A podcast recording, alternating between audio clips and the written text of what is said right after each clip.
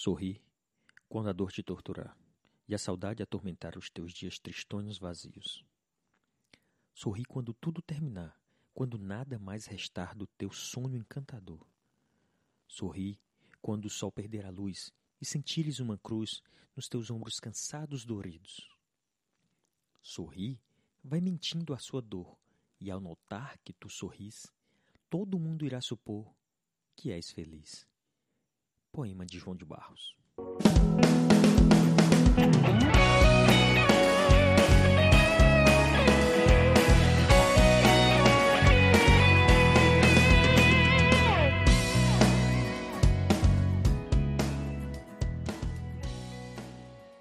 Olá pessoal, estamos mais uma vez aqui no Farmacast e dessa vez estamos com um grupo de peso da farmacologia. Nós, pela primeira vez, estamos gravando com seis pessoas. A gente normalmente tem quatro membros. Hoje nós estamos com mais dois convidados.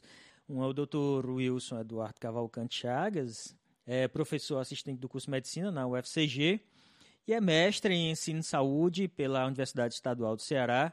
Vai contribuir com sua experiência clínica que sempre faz muita diferença. O Wilson que vai acompanhar a gente em dois episódios, nesse e no próximo, estaremos juntos. E hoje contamos também com o professor Dr. Irisandro Pampolha Lima, que é professor da Universidade Federal do Cariri, também do curso de medicina, é farmacêutico, doutor em farmacologia, também com bastante experiência na, vou dizer na área clínica porque tem trabalhado com a equipe da medicina, não é, Sandro? Já mais de 15 anos, talvez. É, a docência uns 19 anos, mas só na medicina especificamente uns 10, 12 anos. Mas vamos lá. Meu nome é Pablo Farias. Ana Luísa Martã. Natália Bitu. Alice Araruna. Wilson Eduardo. Iris Sandro. E esse é o Farmacast.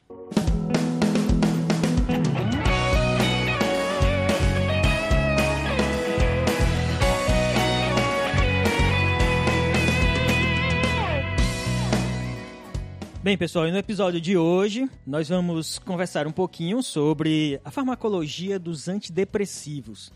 Mas como já é de praxe, principalmente quando temos um representante da clínica, eu acho muito importante que a gente deva entender o que, que é depressão. Então, de forma sucinta, doutor Wilson, o que, que é depressão? Esse termo depressão é o termo é, popularmente usado para o que a gente chama na, na medicina de, do episódio depressivo. O episódio depressivo que ele vai se caracterizar pela presença de pelo menos cinco sintomas, cinco critérios é, estabelecidos pelo DSM, que vão desde a tristeza, a anedonia, que é a incapacidade de sentir prazer com relação a coisas que antes davam prazer para a pessoa, mas também vários sintomas neurovegetativos, como alterações do ciclo sono-vigília, ganho de peso ou perda de peso, fadiga, o que a gente chama também de hipobulia, e também os sintomas neurocognitivos, que estão apresentando desde sentimentos de culpa,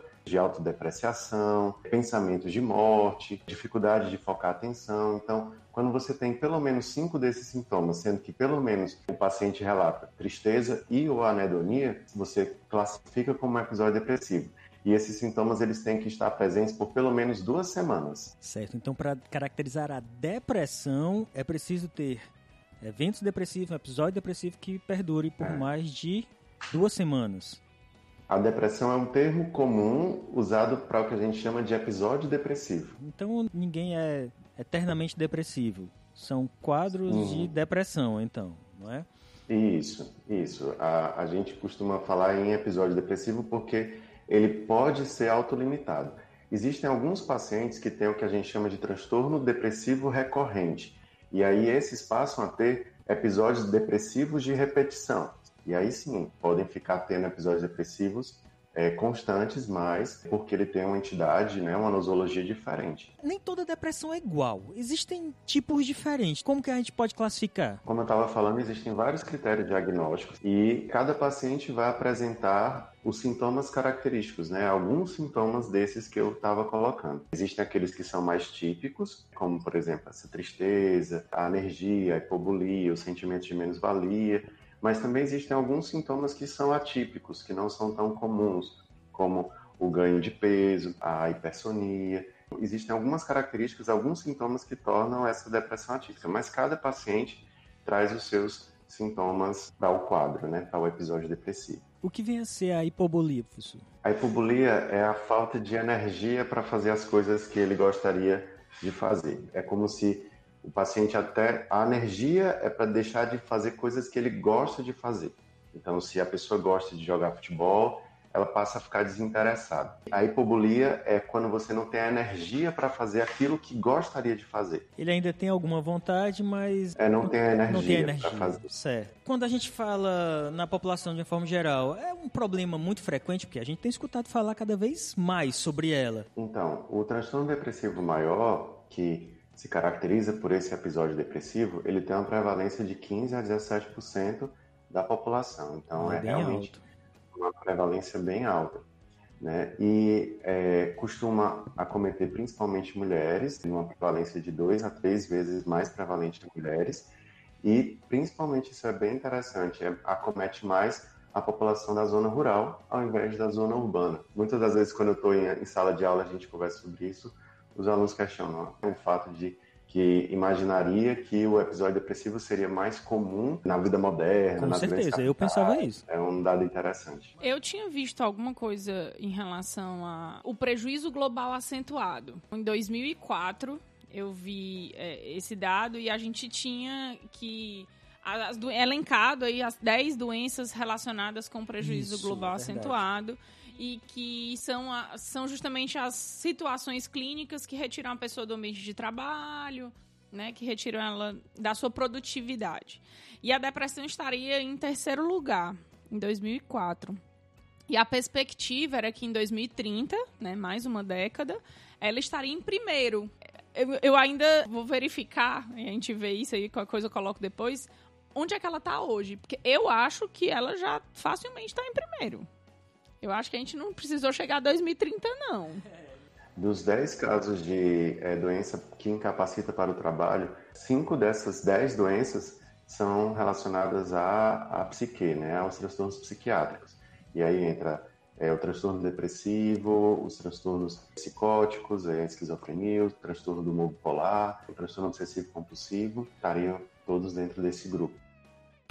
Os jogos de computador geralmente são alvo de críticas quando o assunto é a obsessão que podem causar em adolescentes. Mas na Nova Zelândia, psicólogos estão usando a fantasia digital para tratar a depressão. A depressão é explicada por algumas bases teóricas não é que hoje já não são mais tão teóricas, nós temos técnicas de marcadores que deixam isso muito concreto. Então, dentre as teorias, nós temos três principais que são a teoria das monoaminas, a teoria neuroendócrina e a neurotrófica. Elisandro, vamos começar pelas monoaminas, que eu acho que é uma das teorias mais consolidadas quando se fala em depressão. Perfeitamente. Primeiramente, eu queria agradecer o convite, a oportunidade de estar participando com vocês aqui dessa discussão. Em relação à teoria das monoaminas, o que nós observamos hoje na prática é que pacientes que têm alteração, decaimento, decréscimo de noradrenalina e serotonina, eles apresentam uma tendência maior para o quadro depressivo. Ah, o que pode ser visualizado até em experimentos. Nós temos alguns experimentos com uma droga chamada reserpina, que ela destrói as vesículas armazenam neurotransmissor noradrenalina e serotonina, causando uma diminuição desses transmissores no cérebro, uma depressão, né, uma diminuição. E esses animais, então, quando tem essa destruição e esse decaimento de noradrenalina e serotonina, principalmente esses dois neurotransmissores no sistema nervoso, eles começam a apresentar um quadro típico de depressão. Então, tem alguma validação experimental disso, desse decaimento de neurotransmissores no cérebro do rato, causando o que nós entendemos como depressão, e tem também alguns dados em humanos que demonstram isso. Entretanto, nós também temos dados em humanos que mostram que não existem alterações significativas na concentração de noradrenalina, serotonina e dos metabólitos por exemplo, 5-HIAA, que é um metabólito da serotonina, ou HVA, que é um dos metabólitos da noradrenalina. Então, por isso que ainda não tem aquela assertiva, né? Parece ser um decaimento de neurotransmissores, e vocês vão observar até na nossa discussão que muitos antidepressivos trabalham com esse mecanismo primário, aumentar a concentração de noradrenalina, aumentar a concentração de serotonina ou de ambos, mas ainda tem alguns debates em relação ao tema, porque nem todo paciente parece apresentar essa alteração de neurotransmissores como sendo o mecanismo principal da depressão. Mas a base é essa: diminui a noradrenalina, diminui a serotonina e essa diminuição da comunicação química no neurônio parece ser a base para explicar a hipótese dos neurotransmissores decaídos na depressão. É, eu acho que uma das coisas também que fortalece essa teoria, né, Erisandra, é a questão da densidade de receptores. Porque a gente observa é, em cérebros, principalmente, aí a gente vai entrar muito na questão dos, dos ensaios com animais, porque a gente não faz esse tipo de teste em ser humano. Mas quando a gente, por exemplo, tem protocolos para indução de transtornos depressivos em animais, a gente percebe que quando há uma diminuição da liberação desses transmissores, há um aumento da quantidade de receptores na fenda sináptica, porque já é como se fosse uma maneira do seu organismo tentar reencontrar esse equilíbrio, né, que é o que a gente chama de up regulation, uma regulação para cima desses receptores. Então, a partir do momento em que há uma diminuição do transmissor, o organismo expõe mais esses receptores para que haja uma maior ligação. E a gente percebe que quando começa o tratamento, né, que tende-se a se regular a concentração dessas monoaminas, desses neurotransmissores, há uma diminuição dessa concentração de receptores. Então, isso é um outro ponto que fortalece essa teoria, embora, de fato, como o Irissandro falou, a gente não tem como colocar isso para 100% das pessoas. Além da teoria das monoaminas, existem outras duas que aí eu vou pedir para a professora Natália falar um pouquinho sobre elas, por exemplo, a, a teoria neuroendócrina. Então, é, essas três teorias, né, que tentam explicar o mecanismo fisiopatológico da depressão, já foi falado e explicado a teoria das monoaminas, temos também a teoria neuroendócrina e a teoria neurotrófica.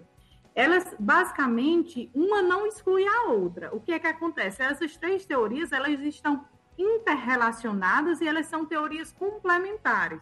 Porque, por exemplo, se a gente se basear apenas na teoria das monoaminas, a gente pode se questionar.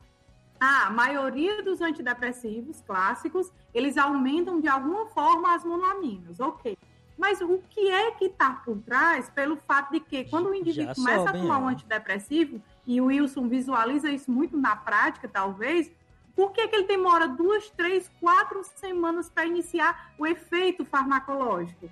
Porque se eu for olhar para dentro do cérebro dele, imediatamente após o uso do medicamento, os níveis de monoaminas já é para estar elevado. Né? E aí vem por trás outras teorias, como por exemplo a teoria neurotrófica, que a gente vai conversar sobre ela, que diz que o paciente depressivo, também não são em todos, ele pode apresentar diminuição do BDNF, e isso pode levar, por exemplo, à atrofia e diminuição de algumas regiões cerebrais, como hipocampo e córtex. E aí, o indivíduo, quando ele toma um antidepressivo, demora em torno de duas a três semanas para o organismo voltar uhum. a, a, produzir o BDNF em concentração normal. E aí é quando eu tenho um benefício né, que aparece, o indivíduo começa a, a querer praticar esporte, ele começa a é, voltar à sua vida normal. Na verdade, essas três teorias, eu digo sempre para os alunos, não é que uma está certa e a outra está errada. Não é que uma está mais certa que a outra. Elas estão interrelacionadas e elas são complementares. Elas vieram justamente devido a estudos para tentar identificar justamente o fato de que não é só monoamina. A depressão é algo muito mais complexo que envolve aumento de glutamato, que envolve alteração de hormônios. E aí a teoria neuroendócrina, ela vem para dizer que, por exemplo, até 25% dos pacientes com depressão apresentam problemas na tireoide, apresentam quadros de hipotireoidismo. E aí tem relação entre hormônios tireoidianos e depressão. Mulheres pós-menopausas que têm diminuição de estrógeno têm mais tendência a quadros de episódios depressivos.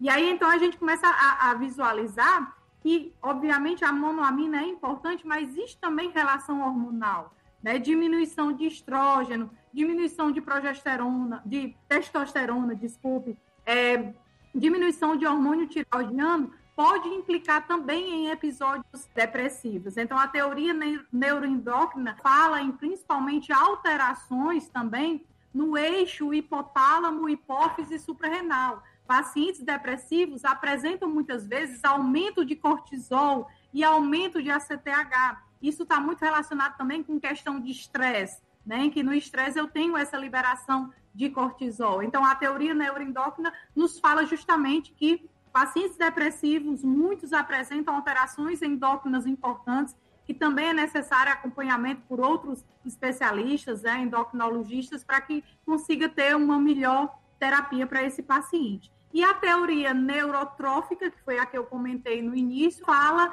em pacientes que têm depressão e que têm diminuição de BDNF.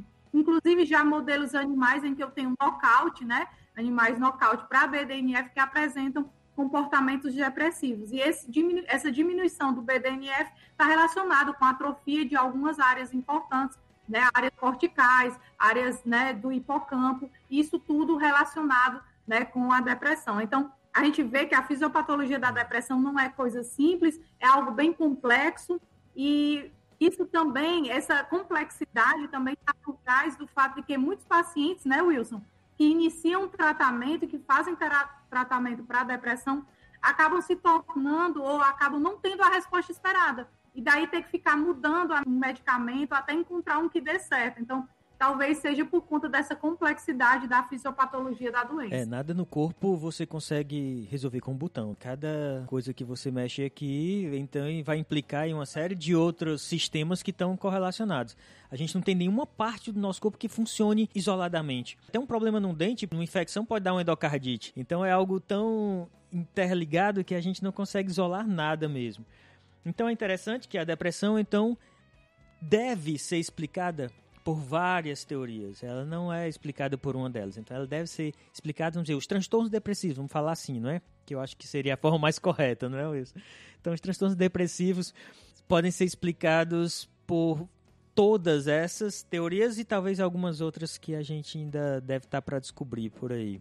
E aí, às vezes, uma delas é mais prevalente né, do que outra num paciente, por isso que um medicamento funciona bem, funciona bem num paciente e outra não funciona. Então, se eu tiver um paciente com uma deficiência de monoamina, repor essas monoaminas vai funcionar melhor. Para outro paciente, talvez eu tenha que regular o processo endócrino dele para que eu tenha uma melhor resposta. Então, isso faz diferença direta na terapia do paciente. Um novo jogo chamado Sparks é baseado nos princípios da terapia cognitivo-comportamental. Ele foi desenvolvido com a participação de jovens para não haver dúvidas de que que pode ser interessante da mesma forma que os jogos comerciais. Para a gente começar a discutir um pouquinho sobre esse tratamento farmacológico, vamos começar a falar sobre entre os primeiros medicamentos a ser utilizado e que, na verdade, tem uma correlação muito direta com essas teorias, particularmente a teoria das monoaminas que são os inibidores da monoamina-oxidase. Como se justifica a utilização deles nos transtornos depressivos, Ana Luísa?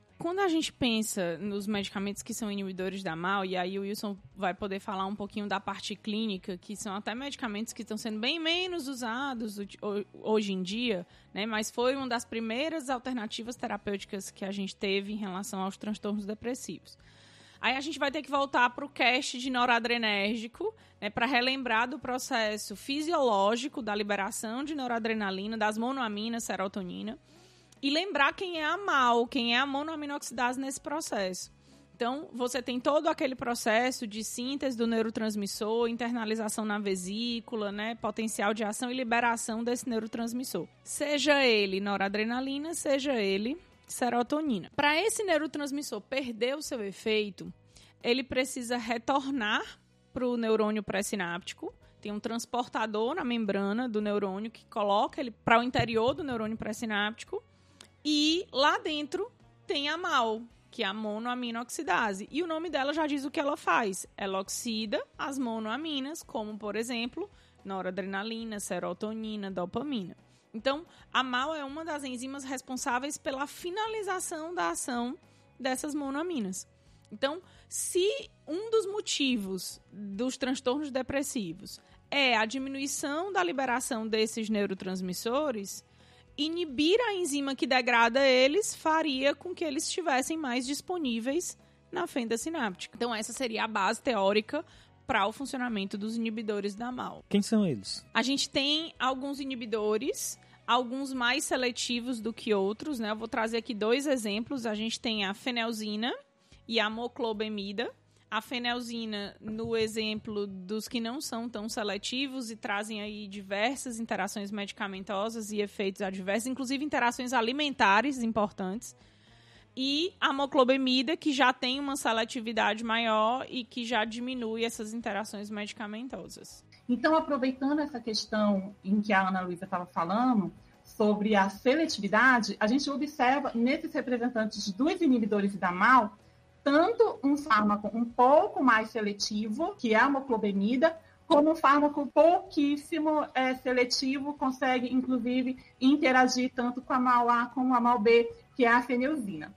E aí, o porquê, né, dessa questão não seletiva da fenilzina? Se vocês forem observar a molécula da fenilzina, ela é muito parecida com o substrato que se liga mal, ou seja, ela é muito parecida com a serotonina, tá? Então, se vocês forem ver a serotonina, vocês vão ver que ela vai ter lá um grupo, né, um núcleo indol, uma amina primária e vai ter também aquela hidroxilofenol. Se você for ver a fenilzina, vai falar, nossa, como é que é parecida? Ela não tem nada disso. Ela não tem núcleo indol, ela não tem a hidroxilofenol, mas ela tem uma amina primária unicamente a presença dessa amina primária vai fazer com que ela seja assim, tão parecida, não é só o grupo funcional, é também a conformação. A forma como a fenilzina foi organizada e estruturada lembra muito a serotonina. Então, para mal fica difícil, tanto a A como a B, distinguir, e aí, consequentemente, ela consegue se ligar às duas. É muito importante, portanto, analisar e ver durante o desenho de um fármaco o quanto ele vai ser parecido com o local onde vai se ligar e o quanto ele vai ser similar e, consequentemente, ser identificado pelo seu determinado né, é, enzima ou receptor, onde seja que ele vai se ligar. Já no caso da moclobemida, por que, que ela tem uma seletividade maior? Porque ela foi desenhada de uma forma diferente. Ela não se parece com a serotonina, apesar de que ela tem afinidade pela mal. Então, ela consegue ter uma maior seletividade. O que me questiona na relação da moclobemida, e era uma pergunta que eu queria fazer ao Dr. Wilson, é que no caso dela, a gente observa, e eu queria saber se na clínica realmente é assim, uma ação curta no seu tratamento, né, da sua ação. E a única coisa, molecularmente falando, que explica essa ação curta é porque, ao ser desenvolvido esse fármaco, deixaram muito livre uma amida na parte central. E eu não observo muito essa presença né, de uma amida livre, porque a amida ela pode ser facilmente degradada pelas amidas centrais. Então, eu achei curioso quando eu vi a molécula, porque ela tem uma ação curta porque ela tem uma amida livre. Por que deixaram essa amida livre? Então, a pergunta, na verdade, é por que seria interessante um fármaco de ação curta no tratamento ou quando ele era utilizado? Tem alguma explicação? Porque em relação à química medicinal, não deixariam. Iam colocar grupos volumosos, iam fazer ciclizações próximas, iam proteger essa amida para não desconfigurar a molécula. No entanto, ela foi liberada, foi desenhada dessa forma e, consequentemente, leva a essa ação curta. Tem alguma, alguma explicação clinicamente de uma utilização de um fármaco assim para um tratamento como a depressão? Na verdade, a gente atualmente vem usando realmente muito pouco os imaus em decorrência dos efeitos colaterais aos quais eles estão associados. Então, é, eu penso que talvez essa meia vida curta ela seja interessante para os, para os imaus por conta dessa interação medicamentosa ou inclusive até mesmo interação que ela tem com alimentos. Talvez esse fosse o objetivo, mas atualmente na clínica a gente realmente vem usando muito pouco os imaus. Então a gente imagina assim, por ser na época o que tinha disponível, mas tinha muitos efeitos adversos associados à sua utilização. Então, talvez desenhar algo que tivesse efeito, mas ficar pouco tempo no organismo, fosse uma alternativa viável para fazer o tratamento e não expor o paciente a uma condição tão desgastante.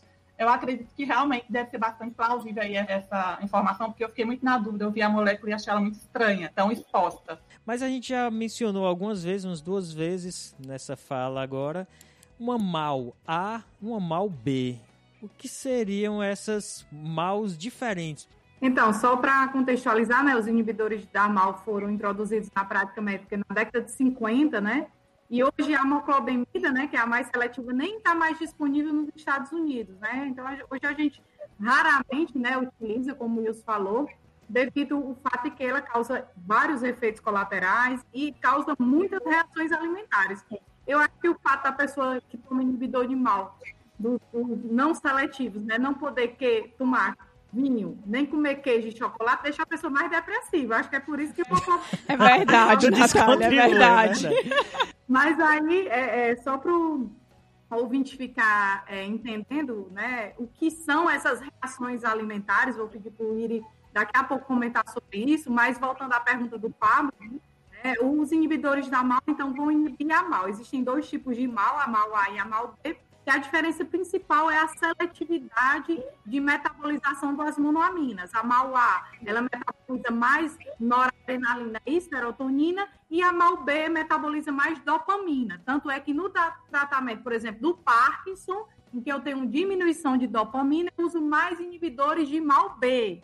Já no tratamento da depressão, foi desenvolvido né, inibidores de MAU mais seletivos para MAU-A, já que a nora e serotonina parecem ser mais importantes para a questão da depressão. Então, essas duas maus, elas têm esse, essa diferença basicamente com relação à preferência de metabolização de algumas monoaminas. A metabolizando mais nora e a B mais dopamina. E essas mal, né, elas estão presentes não somente no cérebro, mas também no, nos tecidos periféricos. E essa, o fato de que ela está também nos tecidos periféricos é importante na metabolização de catecolaminas exógenas. Isso está muito relacionado ao fato de que inibidores de mal causam muitas reações alimentares, né? Chamadas reação do queijo.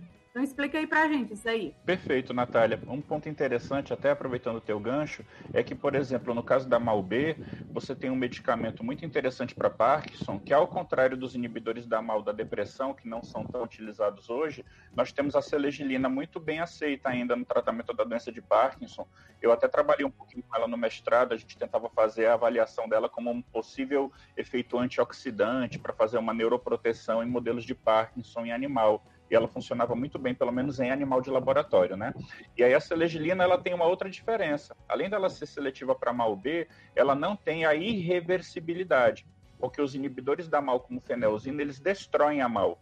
Eles são inibidores irreversíveis, né? e essa destruição amplifica muito a toxicidade do medicamento. Já, por exemplo, a selegilina, ela é um mediador, um inibidor reversível. Isso provavelmente tem, inclusive, explicação química na forma como a molécula é montada. Então, ela faz uma ligação reversível, isso acaba trazendo uma maior segurança para o paciente, no caso dos inibidores de MAL-B. E em relação a MAL, de uma maneira geral, ela tem realmente, como a Natália comentou, uma distribuição generalizada. Nós temos MAL intestinal, por exemplo, e ela é importante para metabolizar tanto substratos que possam gerar catecolamina como catecolaminas. Lembrando aí, catecolamina, uh, o nome químico, vamos dizer assim, da noradrenalina, da adrenalina, da dopamina, que tem um anel catecol na sua estrutura. Então, quando você, por exemplo, faz uma alimentação, um queijo, um vinho, e esses alimentos são ricos em tiramina, essa tiramina é um precursor de noradrenalina. Quando ela é absorvida, ela vai formar noradrenalina no organismo. Se você está tomando um inibidor de mal, ao inibir a mal, você está fazendo o quê? Se tiver junto com um alimento rico em tiramina, ingerindo um substrato que vai formar nora e inibindo a destruição da nora. Ou seja, você tanto aumenta a formação de noradrenalina pelo alimento, como você reduz a destruição da noradrenalina pelo inibidor da mal.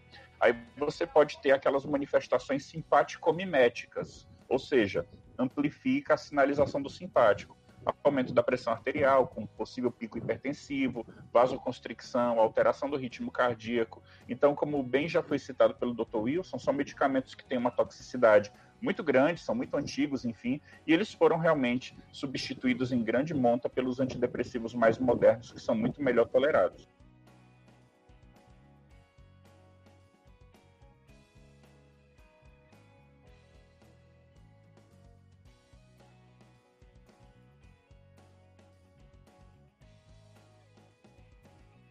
E aí nós temos uma sequência seguinte de medicamentos que até hoje é muito utilizado e hoje muito mais diverso, tem uma amplitude bem grande de utilização, que são os medicamentos ditos antidepressivos tricíclicos. Alice, por que esse termo tricíclico, para começar? Pronto. Então, os tricíclicos, o nome também já deixa bastante sugestivo à ideia, né? A gente vai ter três ciclos. E foi muito curioso como eles foram descobertos, porque não são as únicas classes de medicamento que apresentam três ciclos assim próximos, que às vezes né, parece uma borboleta. Alguns eu costumo falar que eu dou o apelido dele das borboletinhas, porque são dois anéis ali benzenos com outro ciclo central e eles ficam parecendo aí uma borboletinha com as asas abertas, né? Então, nem todos os tricíclicos são necessariamente antidepressivos. Na verdade, quando começaram a trabalhar com os tricíclicos, quem fez aí a descoberta dos tricíclicos antidepressivos, que foi o Roland Kuhn, ele estava buscando, a partir do anel da fenotiazina, que também é um tricíclico, ele estava procurando, tricíclico, né? Ele estava procurando uma atividade antipsicótica. E aí, nos ensaios clínicos, ele identificou essa atividade aí antidepressiva. E como é que eles descobriram essas atividades? Ele fez um ensaio né, no desenvolvimento desses fármacos chamado bioisosterismo, ou seja, eles pegaram a fenotiazina, viram o anel central, e observar a possibilidade de fazer uma substituição do enxofre por um CH2. O que, que a gente tem de semelhante entre essas duas é, unidades, esse átomo e essa molécula? A gente tem seis elétrons na camada de valência do enxofre e seis elétrons na camada de valência da molécula CH2. Do carbono são quatro, mas com H2 ficam seis, né? Então, a gente tem aí um bioisosterismo clássico, onde apresentam uma semelhança nas suas distribuições e características eletrônicas. Aí o que, que o Roland fez? Ah, então se eles são clássicos, se eles são próximos, eu vou ter atividades antipsicóticas também. Mas quando foi fazer os testes em clínicos, clínicos, né, viu que a atividade na realidade era totalmente voltada para o tratamento da depressão. Então, em relação à sua pergunta, né, são três ciclos presentes em relação à descoberta e como foi observado, foi por meio de técnicas aí de bisoterismo de protótipos já existentes, com inclusive atividades diferentes. Essa é historinha aí da descoberta dos triciclos. As diferenças deles são bem sutis, viu? Se pegar amitriptilina, nortriptilina, imipramina, são todos muito parecidos. Por isso que as reações, né, e a atividade deles são muito parecidas também. É bem sutil. Às vezes acontece de estarem desenvolvendo moléculas tão parecidas diferentes, mas por questão de mercado, mas por questões de um novo medicamento lançado no mercado, com uma nova patente, né, com um novo dono, mas que no final das contas acabava tendo ali os mesmos problemas, né, se é assim que a gente pode dizer, porque as características mesmo estruturais deles são muito parecidas. Como eles funcionam, então? Os tricíclicos, eles vão funcionar inibindo recap aquela recaptação que eu comentei que acontece para poder a mal destruir esses neurotransmissores, né, existe um transportador na membrana do neurônio que faz esse processo de recaptação, tanto da noradrenalina como da serotonina. Esses medicamentos, imipramina, amitriptilina, clomipramina, vão atuar inibindo esse recaptador, esse transportador que fica na membrana do neurônio pré-sináptico, e dessa forma vão aumentar a concentração tanto de noradrenalina como de serotonina na fenda sináptica. E uma das diferenças que a gente tem entre eles é porque alguns deles têm uma seletividade maior para inibir a recaptação da noradrenalina do que de serotonina. Então, por exemplo, a imipramina, ela é muito mais seletiva para inibir a recaptação da noradrenalina do que da serotonina. Já a clomipramina é mais serotonina do que noradrenalina. A mitriptilina é quase que equipotente para as duas. Ela inibe tanto noradrenalina como serotonina. Então, uma das que acredito, acredito que isso interfira na escolha clínica, né, terapêutica do paciente, porque a gente sabe que alguns dos sintomas estão relacionados com esses neurotransmissores. Então, a gente sabe, por exemplo, que a noradrenalina está relacionada com o estado de alerta. Então, se o paciente ele está tendo um distúrbio no sono, pode ser que interferir na noradrenalina nele nesse ponto seja mais interessante. Que a serotonina está muito associada a transtorno, sintomas obsessivos compulsivos. Então, se esse paciente apresenta também esses sintomas, inibir a recaptação de serotonina nesse momento é importante. Então, é, embora elas sejam moléculas muito parecidas, existe essa diferenciação aí na seletividade da recaptação, de ser mais seletivo para serotonina ou para noradrenalina. Essas proteínas que fazem a recaptação, elas recebem nomes, né? Por exemplo, a NET é aquela proteína que faz a recaptação de noradrenalina. A CERT é a proteína que faz a recaptação de serotonina. A DAT é o transportador que faz a recaptação de dopamina. Então, a gente vai falando ao longo do cast de fármacos que podem ou não ter seletividade. Então, pode ter um medicamento que bloqueia a CERT e a NET. Outros já são mais seletivos, como a gente vai falar daqui a pouco. Os inibidores seletivos da recaptação de serotonina já vão bloquear mais a, a CERT, né? E por isso vão aumentar mais a serotonina. Então, esses transportadores, eles são hoje o principal alvo dos antidepressivos. Tá? Apesar de a gente ter falado anteriormente sobre os inibidores da enzima MAL, mas hoje o alvo principal dos, dos antidepressivos são esses, essas proteínas recaptadoras, a NET, a CERT e a DAT. E no caso dos tricíclicos, o fato deles não serem muito utilizados na prática é pelo fato deles não serem seletivos. Eles bloqueiam então a NET a CERT, mas ele bloqueia receptor muscarínico, ele causa efeito anticolinérgico, ele bloqueia receptor adrenérgico, então ele, ele bloqueia receptor H1 da histamina. Então, isso gera muitos efeitos colaterais, porque ele acaba não agindo só nas proteínas recaptadoras, mas também receptores é, é, muscarínicos, em receptor de histamina, e isso acaba gerando muito efeito colateral. No caso dos tricíclicos, como a gente, na medicina de uma forma é, corriqueira, a gente fala que são drogas sujas, né? Que são drogas que atuam em vários receptores, e atuam mexendo com vários neurotransmissores. Então, os mecanismos da, da dor estão tá muito relacionados com noradrenalina, com serotonina, e os tricíclicos, por atuarem aí, eles ajudam no tratamento das dores, como a enxaqueca e dores crônicas. Além disso, o fato de eles terem uma ação anticolinérgica importante, eles vão agir também, por exemplo, no caso da enurese noturna, no quadro da, da insônia, né? então eles acabam ajudando muito como também uma sedação.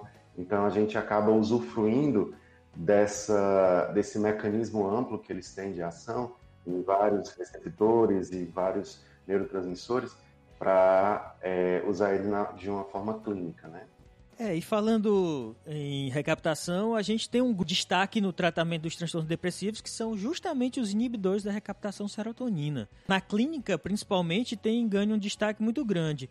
Então, justamente por conta dessa seletividade, né? E acaba que o fato de eles serem mais seletivos, eles evoluem, eles é, apresentam melhor tolerabilidade pelo paciente, né? Então, é, menos efeitos colaterais, como por exemplo os tricíclicos com os efeitos anticolinérgicos, os efeitos, os efeitos cardiovasculares, o, a sedação que os tricíclicos traziam, os inibidores seletivos é, de recaptação da serotonina, eles têm muito menos desses sintomas, desses efeitos colaterais, e faz com que eles sejam mais toleráveis, né? Nós temos talvez aí o grupo que tem o maior número de representantes. A gente tem fluoxetina, que por sinal, quando chegou ao mercado, ela chegou com uma campanha de marketing pesada, indicada como a pílula da felicidade no início. Então ela foi inicialmente divulgada dessa forma. Ela trouxe uma grande revolução no tratamento da depressão, mas existiram outros seletivos da recaptação de serotonina hoje e o que é que a gente tem de diferença entre eles? Existe realmente alguma diferença? Perfeito. Ah,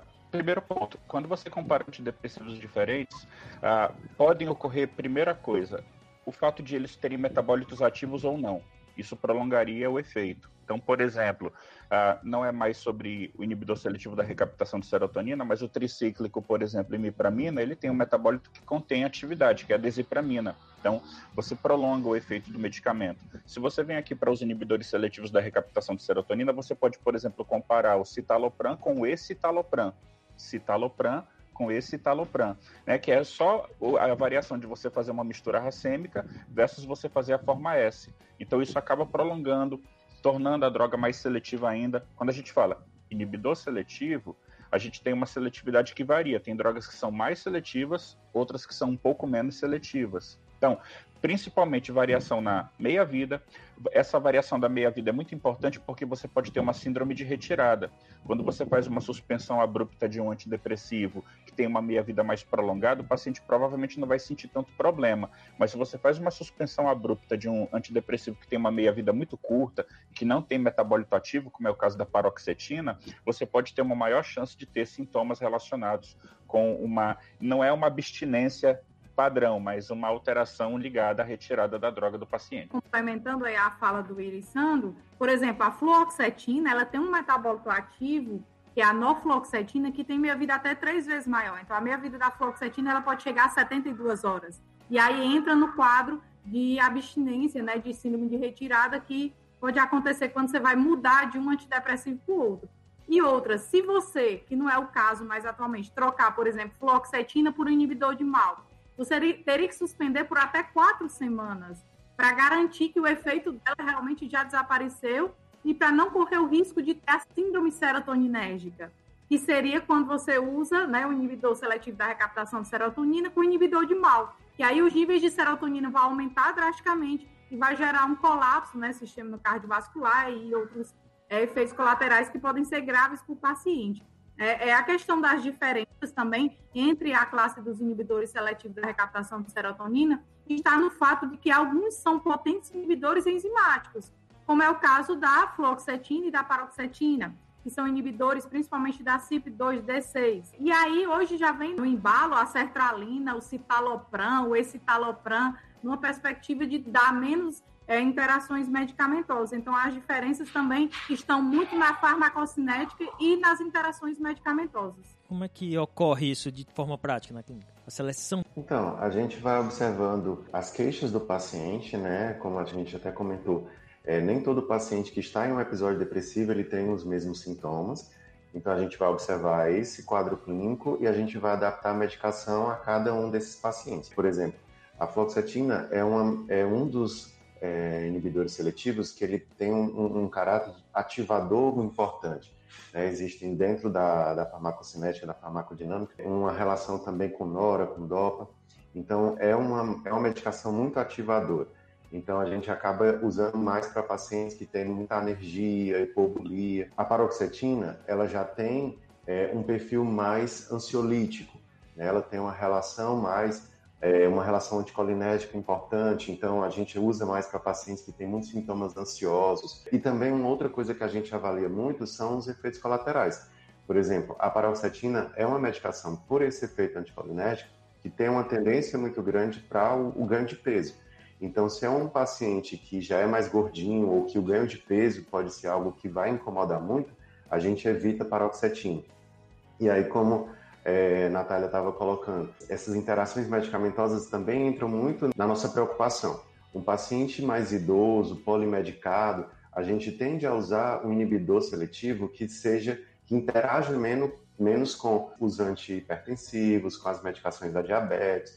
Então a gente acaba tendendo a selecionar mais um escitalopram, citalopram, sertralina, que tem uma boa eficácia como antidepressivo, mas que tem menos interação com as medicações que o paciente já faz uso. É, Elisandro, por favor, explica um pouquinho sobre a relação dos efeitos dos inibidores da recaptação serotonina na, no contexto sexual e na, no trato gastrointestinal. Perfeitamente. Quando falamos de um medicamento que altera a concentração de serotonina, por bloquear a CERT, né, transportador de serotonina, e consequentemente aumentar a serotonina na fenda sináptica, você vai trabalhar alguns circuitos neurológicos e periféricos. Por exemplo, esse aumento de serotonina acaba gerando possibilidade de efeito analgésico. Então, é um medicamento que pode ser aplicado também no tratamento da dor. Mas, perifericamente, por exemplo, no trato gastrointestinal, esse aumento de serotonina vai estar repercutindo para alguns efeitos não, desejáveis. Então, o paciente pode apresentar, quando desse aumento de serotonina no TGI, náusea, vômito, disfunção sexual. Essa disfunção sexual provavelmente ligada a efeitos serotoninérgico cerebral, tá? Mas a parte gastrointestinal, principalmente náusea, vômito, o paciente pode apresentar uma alteração no apetite também, talvez ligada a essa alteração de náusea e vômito. Alguns apresentam cefaleia. Um aspecto interessante dos inibidores seletivos da recaptação de serotonina é que alguns pacientes podem apresentar sonolência, enquanto que outros podem apresentar insônia. Então, é um efeito meio dual aí. Mas, especificamente no quesito TGI, o aumento da concentração de serotonina naquele plexo mioentérico acaba afetando motilidade, acaba afetando a capacidade do paciente de tolerabilidade, mas o que se observa é que normalmente, num primeiro momento, esses eventos são mais intensos e com o passar do tratamento, a tendência é de diminuição da incidência desses quadros no trato gastrointestinal. Mas efeitos colaterais gerais seriam, além desses do TGI, a alteração de sono, o paciente pode ter realmente uma alteração da libido, ligados à alteração de serotonina no sistema nervoso central. Existe uma questão conformacional particular importante no escitalopram. Alice, explica um pouquinho para a gente isso. Só voltando um pouquinho para chegar no escitalopram. Ele é um isômero, né, da fluoxetina. E quando a gente começou a falar aqui sobre os inibidores, os inibidores seletivos, você até disse que quando ela surgiu no mercado, foi uma grande salvação, né? Uma é, grande expectativa. Né? Lá em 1998, quando foi liberado nos Estados Unidos, estava, se gerou uma grande expectativa. O desenvolvimento da fluoxetina sofreu uma série de dificuldades, porque quando se trabalha com um fármaco quiral, tem que ter muito cuidado com os seus respectivos isômeros. E ela tem um centro quiral, né?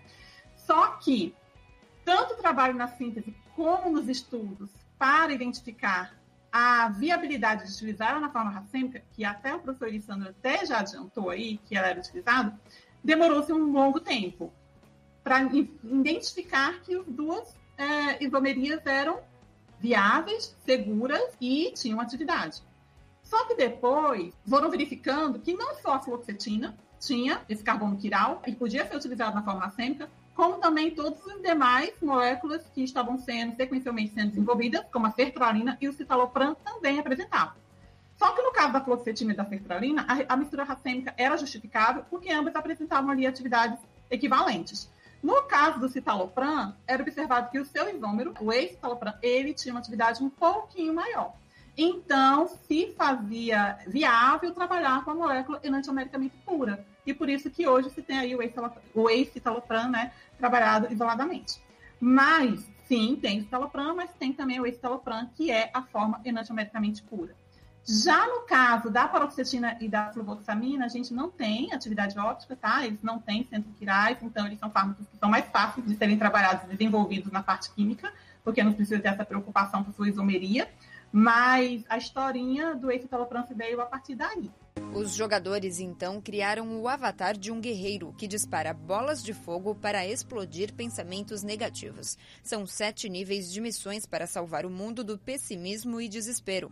Nós temos os antidepressivos ditos como não seletivos. Como é a farmacologia desses não seletivos? Um, um dos grandes problemas dos tricíclicos, apesar de serem excelentes, é, é, excelentes antidepressivos era o fato de que ele não bloqueava só a CERT e a NET, ele também bloqueava receptor de histamina, receptor muscarínico, e acabava gerando muitos efeitos colaterais. Então foi desenvolvida uma classe chamada de inibidores da recaptação de serotonina e noradrenalina. É como se fosse uma versão mais evoluída dos tricíclicos, porque aí eu vou ter um bloqueio de NET e de CERT, um aumento de serotonina e noradrenalina, sem ter os efeitos de bloqueio de receptor muscarínico, de bloqueio de receptor de histamina.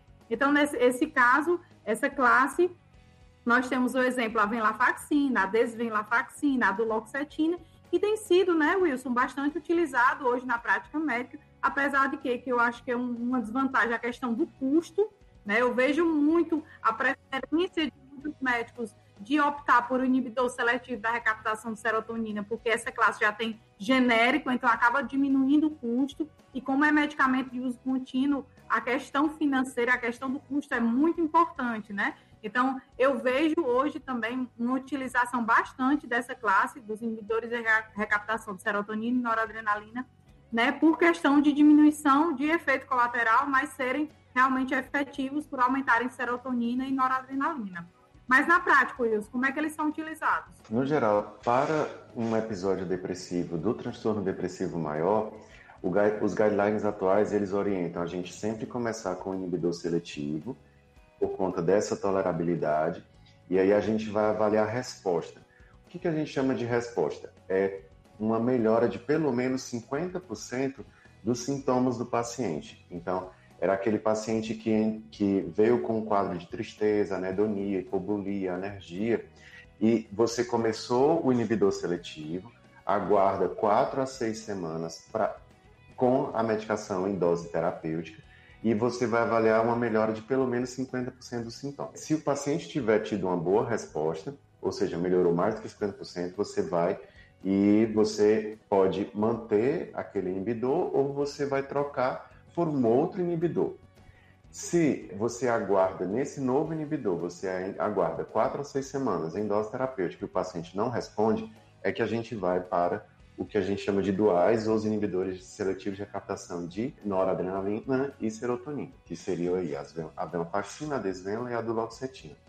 Então, eles entram mais nos casos de que o paciente não está respondendo bem para os inibidores seletivos de captação de serotonina, ou também para aqueles casos é, em que o episódio depressivo ele já entra com uma característica de gravidade importante. Por exemplo, um paciente que vem com ideação suicida importante, é, ou mesmo um paciente com sintomas psicóticos, talvez seja uma boa alternativa você já começar com a medicação que já haja em mais de um neurotransmissor e para que você possa ter uma resposta melhor para o episódio depressivo. Denmark, where no mai hide mai. Welcome to Sparks. I'm going to be your guide. Ao longo da jornada, um guia ensina técnicas para lidar com a raiva, resolver conflitos e ainda dá exercícios de relaxamento. A esperança é que eles se sintam num jogo interessante e aproveitem. As lições surgem naturalmente. O último grupo, no caso, são os ditos antidepressivos atípicos. E aí nós temos a mirtazapina, a trazodona, o propiona, e o que é que a gente pode conversar um pouquinho sobre este grupo? Os atípicos são aqueles antidepressivos que não se encaixam em nenhuma das outras classes. Não sabia onde botar, virou um grupo né? aí atípico.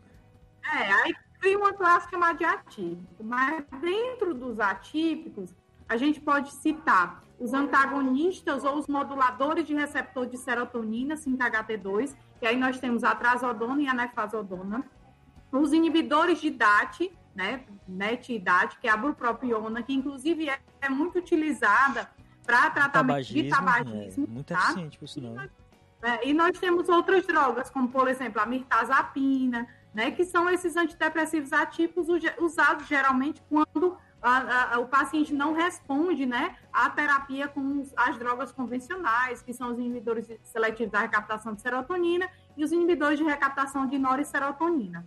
Né? Então, esses atípicos, eles ficam nessa classe, digamos assim, porque eles não se enquadram nas, nas outras classes.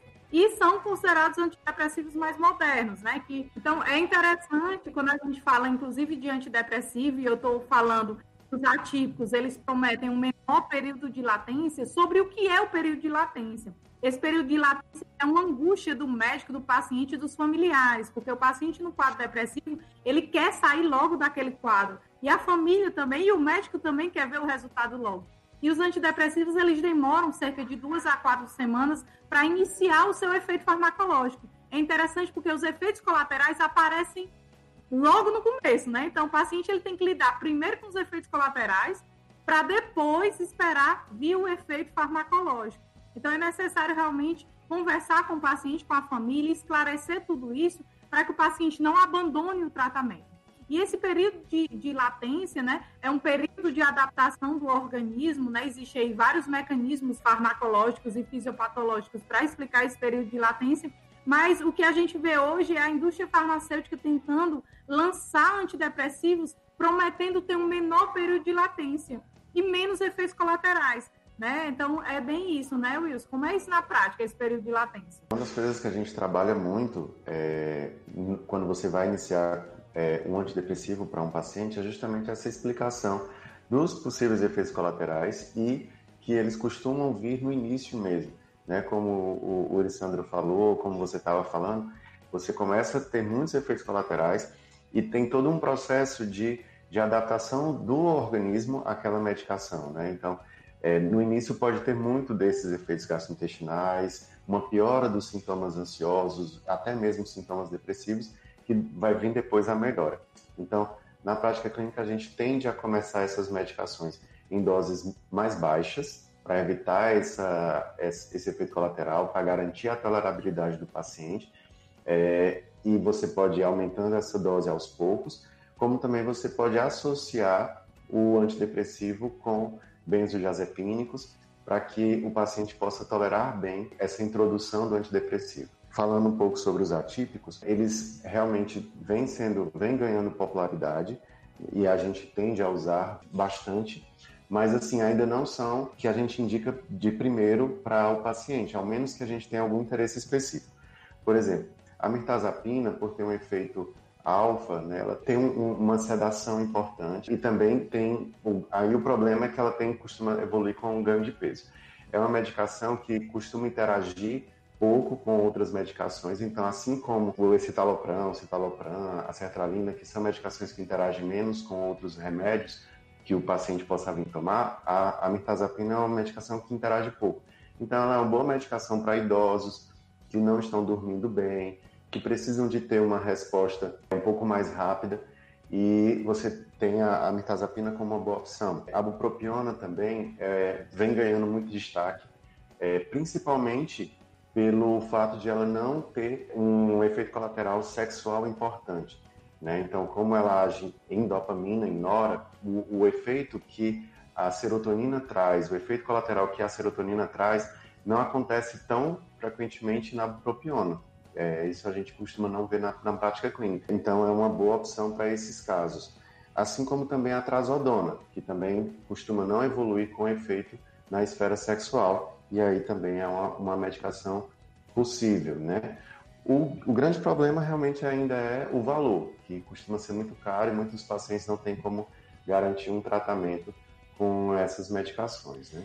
Não sei se o Elisandro pode explicar isso, mas por que, que a bupropiona tem um efeito tão interessante no tratamento do tabagismo, diferente dos outros? Inclusive é até adotada pelo SUS para o tratamento também. Isso. O circuito da recompensa, que é o que promove a dependência de algumas drogas que causam euforia, ele está ligado ao aumento de dopamina em regiões específicas do cérebro, núcleo accumbens, área tegumentar ventral.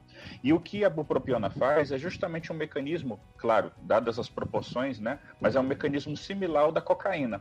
A bupropiona é um bloqueador do transportador de dopamina no neurônio pré-sináptico. Então, ao bloquear a DAT, você vai promover um aumento de concentração de dopamina na fenda sináptica, e para um cérebro que deseja isso, porque ele está acostumado a obter isso com cigarro, por exemplo, quando você faz o cigarro, a nicotina também aumenta a dopamina nessas regiões cerebrais. Então, para que o indivíduo largue o cigarro, ele tirando o cigarro abruptamente, ele vai ter uma carência dessa dopamina que estava aumentada pela nicotina. E aí você dá um medicamento que aumenta também dopamina, não tanto quanto a nicotina, mas que aumenta o suficiente para o cérebro aguentar, para o cérebro tolerar essa retirada que a nicotina, é, ao ser retirada, vai promover de decaimento de dopamina no sistema nervoso central. Então, basicamente, você está dando um substituto. Está tirando a nicotina e está dando a bupropiona, que tem um mecanismo similar de aumentar a dopamina no cérebro. Aí eu queria também aproveitar o gancho da Natália em relação ao mecanismo para explicar essa questão da latência. Pode ficar um pouco confuso, porque quando a gente estava falando de inibidor seletivo da recaptação de serotonina, o que, que a gente estava defendendo? Aumentar a serotonina para tratar depressão. E agora você está falando de medicamentos que bloqueiam o receptor da serotonina.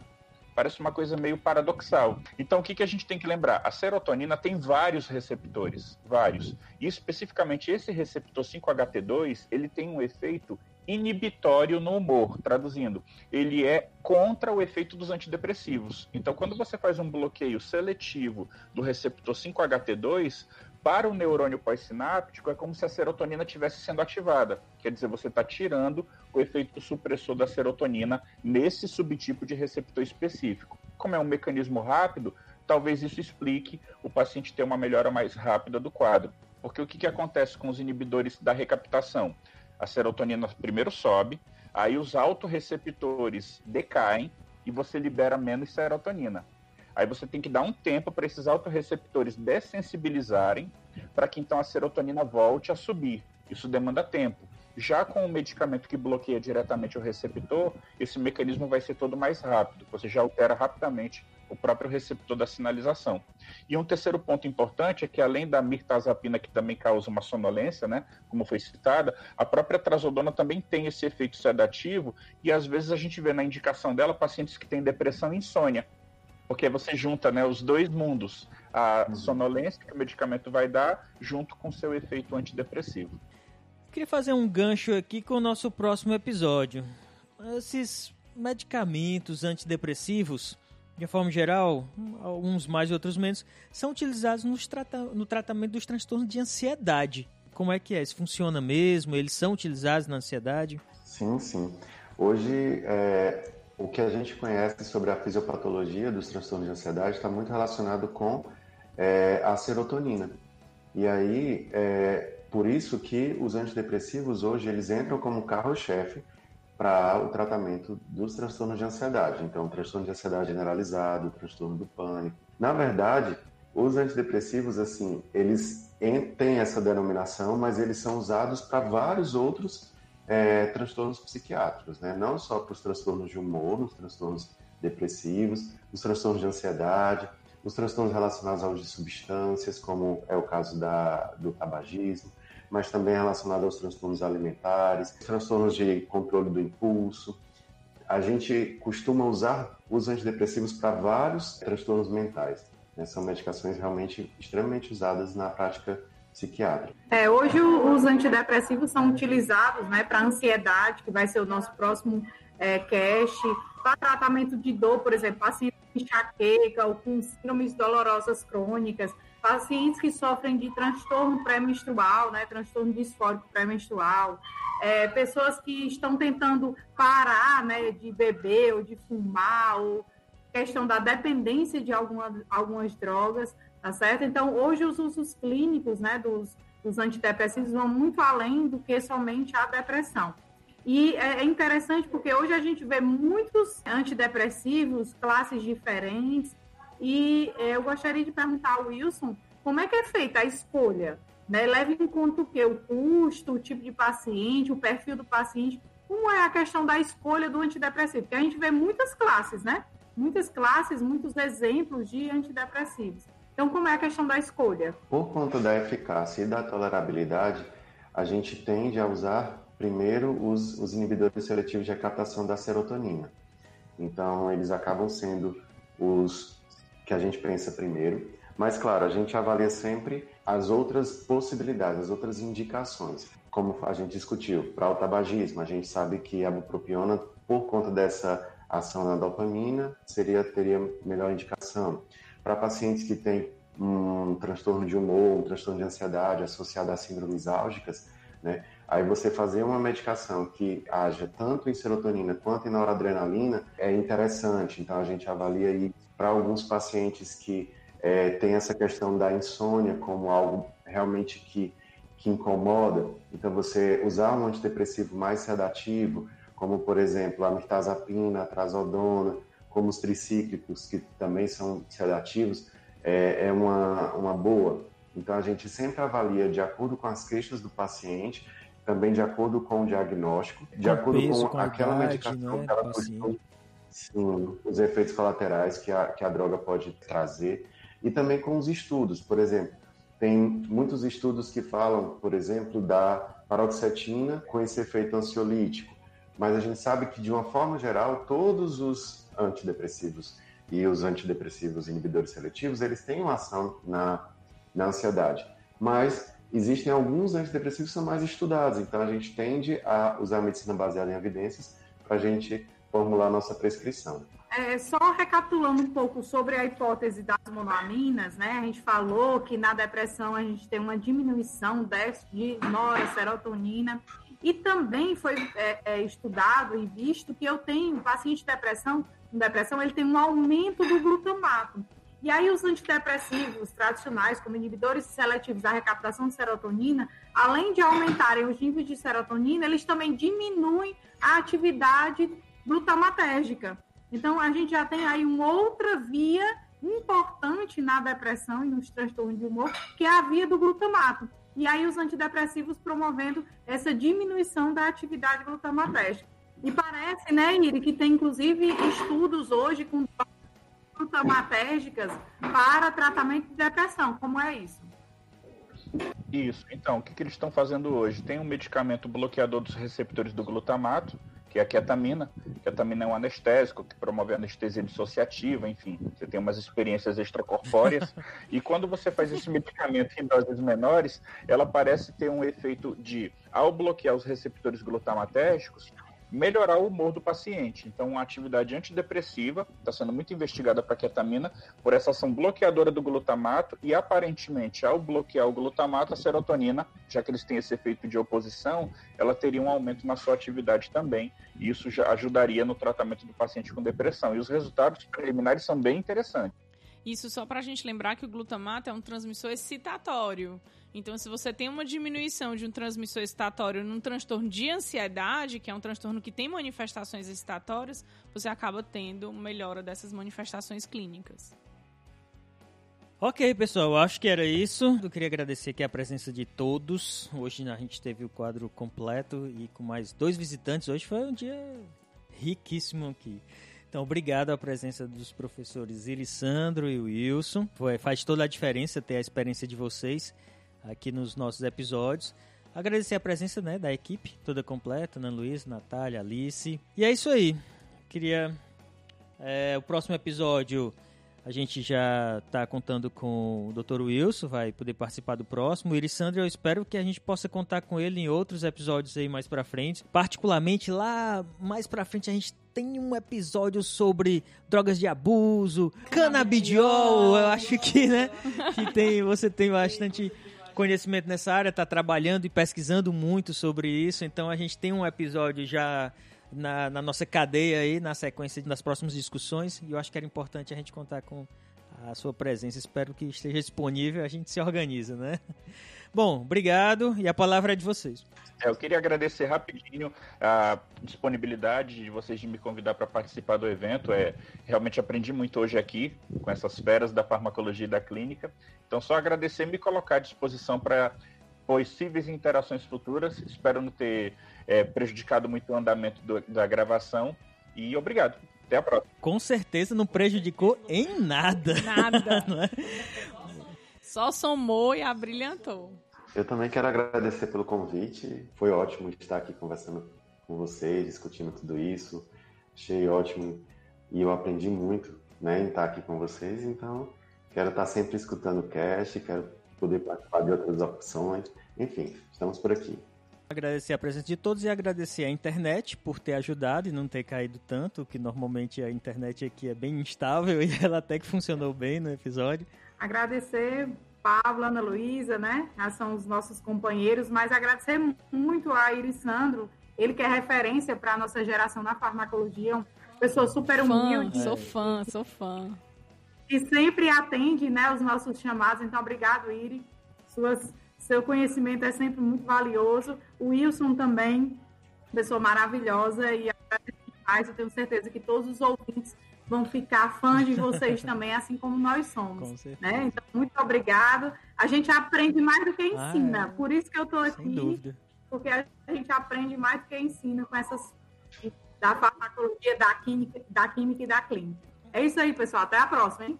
Bom, gente, eu gostaria de agradecer a participação dos convidados que vieram aí abrilhantar a nossa, o nosso episódio de hoje. Muito prazer em conhecer o professor Sandro, o professor Wilson.